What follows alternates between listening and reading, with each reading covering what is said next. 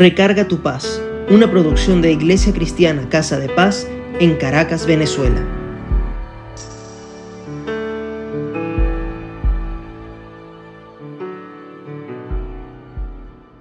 Hay una tendencia en la actualidad a darle respuesta a algunas enfermedades argumentando que la responsabilidad la tienen los parásitos.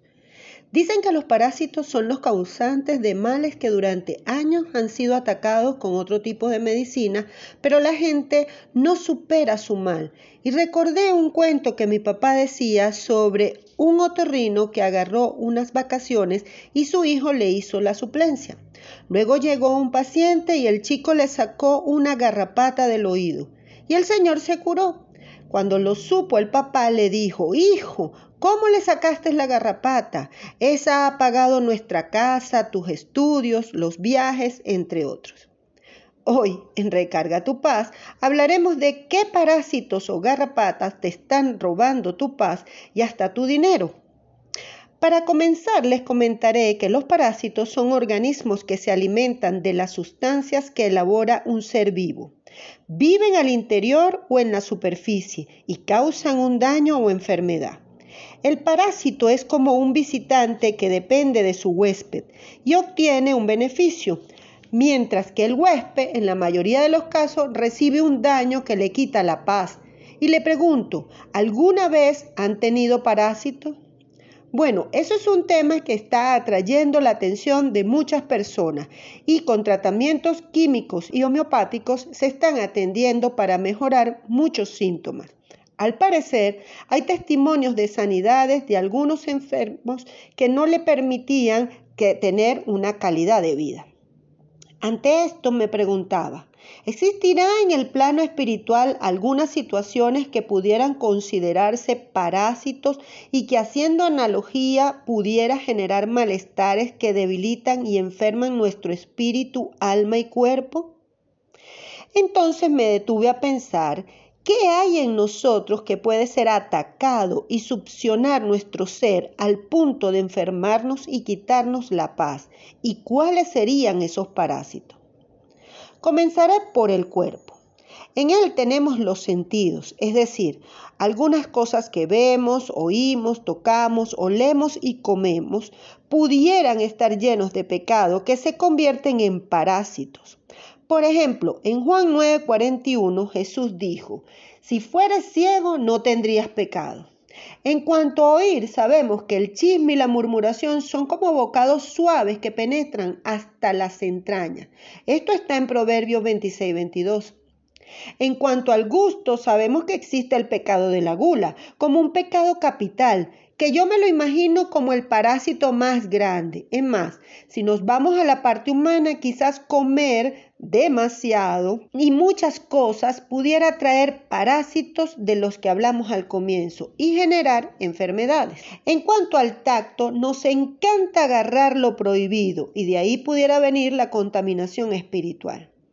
Por último, está el olfato. En Efesios 5.2 nos pide que tengamos olor grato ante Dios, lo que significa que al no andar en amor, produciríamos un olor desagradable ante el Padre.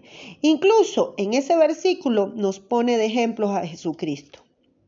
Pero ahora nos iremos al alma, que según la conformación antropomórfica en otra parte de nosotros, bueno, en ella encontramos el conocimiento, es decir, que todo lo que hemos aprendido, incluso de la palabra de Dios, está ahí. Pero, ¿cómo el conocimiento se llena de parásitos espirituales? En Proverbios dice que el principio de las sabidurías es el temor a Dios. Y eso no quiere decir miedo, sino respeto. Cuando eso no existe, ya el parásito de la irreverencia tocó el conocimiento y comenzamos a argumentar que por qué debo respetar o hacer cosas que no se sabe de dónde vienen, etc. Cuando el conocimiento humano se permea por argumentos teóricos y no se contrasta con la palabra de Dios, perdemos lo más importante, la fe. De allí que esto impacta otro aspecto que está en el alma, la voluntad.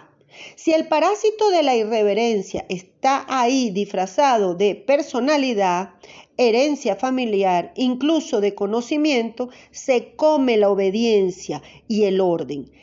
Y son esas personas que no duran en los trabajos, que llega un momento que ni siquiera sus familiares o amigos lo soportan. En Juan 5:30 dice que al no buscar la voluntad del Padre, sino la nuestra, hay un desorden en el plano espiritual. Por último, en el alma están las emociones, alegría, tristeza, temor, rabia y amor. Emociones propias que todas cumplen una función importante, inclusive para la supervivencia. Pero que si alguna se altera y exige mayor atención, podría traer problemas de equilibrio y pérdida de la paz. Por último, tenemos el espíritu humano y es allí donde se encuentran los aspectos que podrían ser nuestras defensas para liberarnos de los parásitos antes mencionados. En el espíritu humano cohabitan la creatividad, las expectativas, la autorrealización, la intuición, el amor ágape, la responsabilidad y el servicio. Todos ellos, si son atacados por los parásitos de la depresión, el odio, la irresponsabilidad, el desamor, el egoísmo, el juicio, la falta de agradecimiento, entre otros, se contaminan.